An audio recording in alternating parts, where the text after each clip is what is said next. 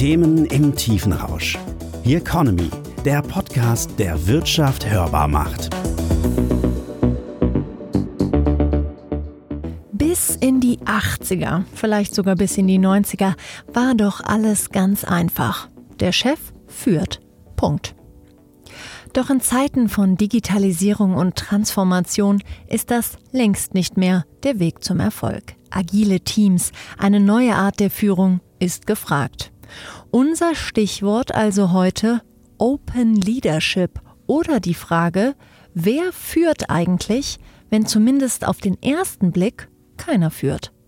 Nähern wir uns über ein Beispiel. Aufgepasst, es wird musikalisch.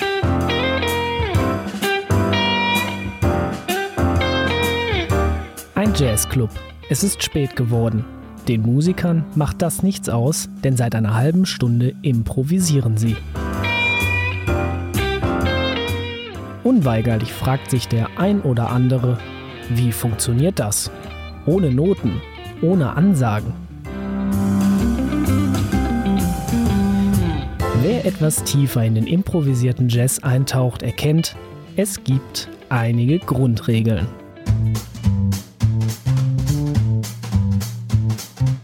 Der Bass gibt den Grundrhythmus vor. Festgelegte Harmonien dienen zudem als Basis für das Zusammenspiel, ebenso ein Chorus. Dieser wird fortlaufend wiederholt und dabei neu improvisiert. In ihren Soli machen Jazzmusiker häufig von der Melodic Paraphrase Gebrauch, ein Verfahren, bei dem das Ausgangsthema variiert und ausgeschmückt wird. Wie? Das liegt abgesehen von den wenigen Regeln dann wieder bei jedem Musiker selbst. Die anderen müssen reagieren, die Impulse aufgreifen. Jazz ist im Kern Kommunikation, schrieb deshalb einmal der Musiker und Autor Stefan Richter. Man ahnt, so eine Jazz-Kombo könnte eine Inspiration für unsere Arbeit sein. Und damit zurück vom Jazzclub ins Studio. Wechselnde Frontmänner, ein gemeinsames Ziel, jeder wird gehört, jeder trägt bei. Klingt also gut, doch funktioniert das auch im Berufsleben? Meine drei heutigen Gäste sagen Ja und erklären uns wie. Die erste ist Emily Ilian, mir zugeschaltet aus München. Sie ist Senior Manager People bei Red Hat und sorgt dafür, dass neue HR-Programme richtig ins Laufen kommen. Und sie ist ein Open Culture Ambassador. Emily, starten wir doch vielleicht mal erstmal mit der Frage, wenn du das Thema Open Leadership mit einem Sound beschreiben müsstest, welcher Sound wäre das für dich? Ja, spannende Frage. Ähm, also ich würde an das Geräusch von einem Schlüssel, das eine Tür aufschließt und dann wie diese Tür sich öffnet, denken. Ähm, Grund dafür ist äh, wirklich, wenn man traditionell über Leadership denkt, äh, denkt man wirklich an diese Top-Down Entscheidungen, die hinter geschlossener Tür stattfinden. Und ähm, Open Leadership versucht das ganz genau zu vermeiden, indem äh, man diese Türen öffnet und ähm, somit Leute ermöglichen, ähm, Autonomie und Agilität zu haben. Jetzt hört sich das auf dem Papier immer ganz super an und auch wenn du es erzählst. Aber hast du mal ein ganz plastisches Beispiel für uns? Wir haben zum Beispiel vor ein paar Jahren, als wir unsere Corporate Strategy äh, auffrischen wollten, äh, wurde das wirklich von unser Leadership-Team äh, in der Organisation mitgeteilt und da wurde Feedback von alle angefragt und gesagt, okay, was wollen wir ändern, was müssen wir anpassen und ähm, es gab tausende Kommentare, tausende Ideen, ähm, sehr, sehr gute von allen Mitarbeitern, von allen Levels, die mit eingebaut worden sind und ähm, somit haben wir dann eine neue Corporate Strategy gehabt, die diese alle Seiten von der Firma reflektiert haben und mit äh, dem sich sehr viele Leute dann identifizieren konnten. Wann kam dieses Umdenken bei euch im Haus? Wann war dieser Moment, wo ihr gesagt habt, okay, mit den Herausforderungen, die da demnächst auf uns zukommen, braucht es vielleicht auch eine andere Art der Führung? Wir sind damit ein bisschen geboren als Firma. Wir kommen von der Open Source Welt und aus diesen Prinzipien haben wir diese Business-Prinzipien mit rausgezogen. Wenn man ähm, Digital Transformation durchmacht, diese Agilität und Autonomie, die die Leute brauchen hinter diese Transformation, das kommt sozusagen nur mit Transparenz, nur mit Anpassungsfähigkeit und Zusammenarbeit. Ähm, man muss diese Autonomie haben und ähm, diese traditionelle Top-Down, äh, das, ist, das ist zu stark dafür und man ist nicht schnell genug, um diese Digital Transformation mitmachen zu können. Vielen lieben Dank, Emily. Wie sowas erfolgreich in der Praxis aussieht, darüber möchte ich jetzt mit meinem nächsten Gast direkt sprechen. Ich schließe an mit Susanne Altrichter. Susanne ist Director Talent Acquisition EMEA. Bis zu 1500 neue Angestellte rekrutiert sie mit ihrem Team pro Jahr. Sie kennt die Ansprüche an passende Talente für das Prinzip Open Leadership also ganz genau. Jetzt gibt es natürlich bei vielen, glaube ich, erstmal diese Reaktion, ach, da will mir jemand die Butter vom Brot nehmen. So, ach, bin ich dann überhaupt noch wichtig genug? Was ist, wenn ich all mein Wissen abgebe? Habe ich da nicht irgendwie sozusagen meine eigene Stellung verspielt? Ähm, wie nimmt man da im Zweifelsfall Ängste oder ist sozusagen der Schritt davor sogar, dass man sagt, naja, es sind nur ganz be bestimmte Persönlichkeiten, denen das überhaupt möglich ist, vom Mindset her äh, in so einem Gebilde zu arbeiten? Gute Frage. Also ich glaube, diesen Moment, oh Gott, ähm, da fühle ich mich jetzt angegriffen, den hat jeder von uns ähm, mal. Ja? Ähm, ich selbst bin seit sieben Jahren bei Reddit. Ich habe immer noch Momente, wo ähm, jemand kommt und mein Daily Business challenged und ich dann einmal tief einatmen muss und sagen muss, okay, der meint das nicht persönlich, das geht nicht gegen meine fachliche Kompetenz, aber vielleicht hat seine Idee ja trotzdem ähm, Hand und Fuß und macht uns insgesamt besser. Ich glaube nicht, dass man standardmäßig sagen kann, man muss eine bestimmte Art von Persönlichkeit sein, ähm, weil unterschiedliche Persönlichkeiten ähm, zusammen erst bringen dieses Improvisationsorchester zum Laufen. Emily hat bereits erwähnt, dass Diversität ein riesiges Thema ist und warum hören wir jetzt. Je diverser, desto erfolgreicher. Unternehmen mit einer hohen Genderdiversität haben eine um 25 Prozent höhere Wahrscheinlichkeit, überdurchschnittlich profitabel zu sein. Bezogen auf die ethnische Diversität liegt der Wert sogar bei 36 Prozent. Diversität zahlt sich also aus und fängt beim Geschlecht erst an. Religion, Weltanschauung, ethnische Herkunft, Alter, Behinderung, All das macht ein Unternehmen erst richtig divers und erfolgreich. Trotzdem war 2019 in den 100 größten deutschen Unternehmen nur jeder zehnte Vorstand eine Frau. Einen weiblichen DAX 30 CEO gibt es nicht. Dieser ist im Schnitt männlich, 55 Jahre alt und deutsch. Bewerber mit Migrationshintergrund erhalten 10% seltener eine Antwort als deutsche Bewerber. Zudem treten nur 12% aller Homosexuellen in ihrem Berufsleben auch offen homosexuell auf. Was also tun? Wie macht ihr das? Ähm, habt ihr trotz allem dann sowas Schnödes wie Quoten, die ihr erfüllt, sei es jetzt irgendwie Männchen, Weibchen, ähm, sei es ähm, nach gewissen Kulturkreisen oder macht ihr das nach Gefühl? Wie mache, wie stelle ich sicher, dass vielleicht auch mein persönlicher Bias, meinen persönlichen Vorlieben da nicht ähm, gegenspielen? Ja, super Frage und auch eine, die ich mir tagtäglich immer wieder stelle. Ähm, also tatsächlich haben wir bei Reddit uns gegen Quoten entschieden, ähm, weil wir glauben, Quoten können auch ganz schnell ähm, in die falsche Richtung ähm, ausschlagen, im Sinne von, dass wir nicht mehr uns wirklich darauf fokussieren, wer passt am besten zur Kultur, wer bringt die besten Voraussetzungen mit, sondern quasi in eine andere Richtung denken.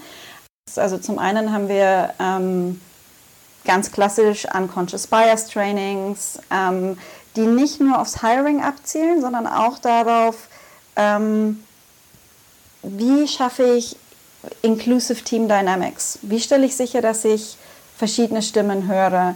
Ähm, wie sehe ich als Leader, als Manager meine eigenen Biases?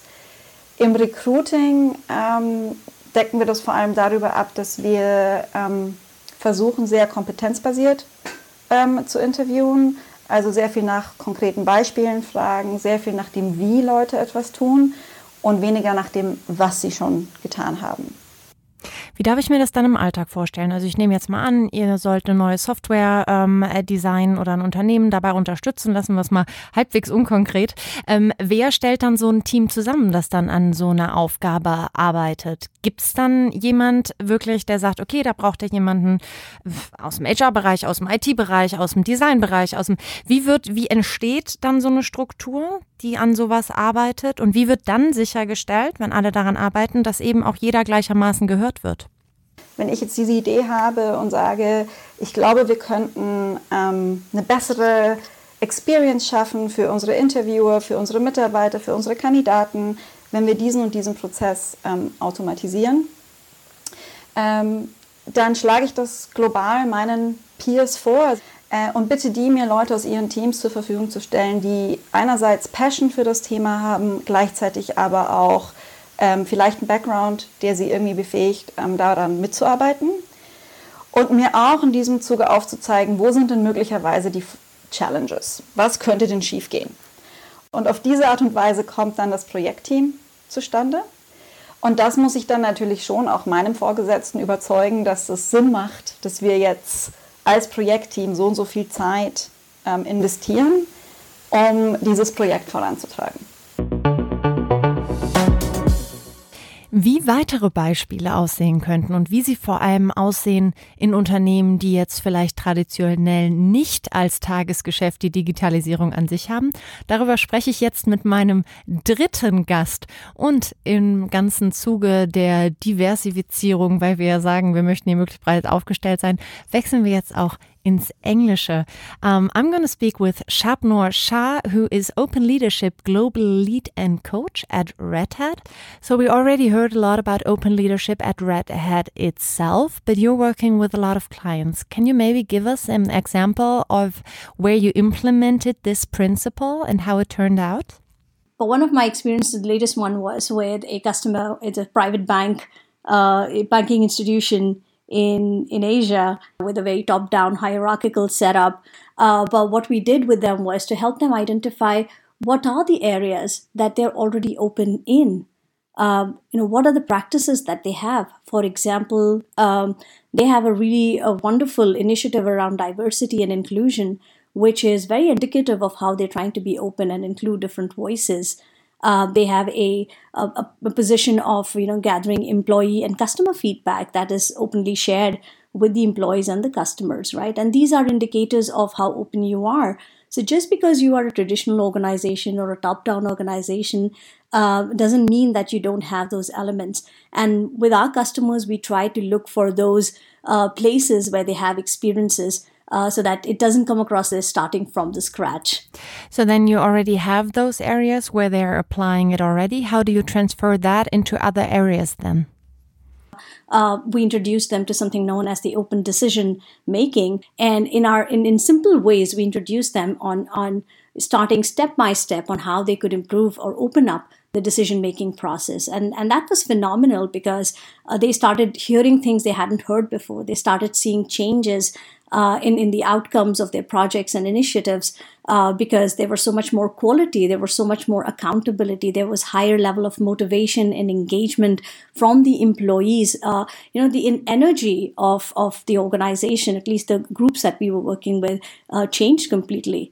From the experience you're having, does it need a coach for that? Maybe just in the beginning or for all the way through? Or is that something that can be developed in the company itself? Sounds to me like you're often the kickstarter when you go into organizations like that.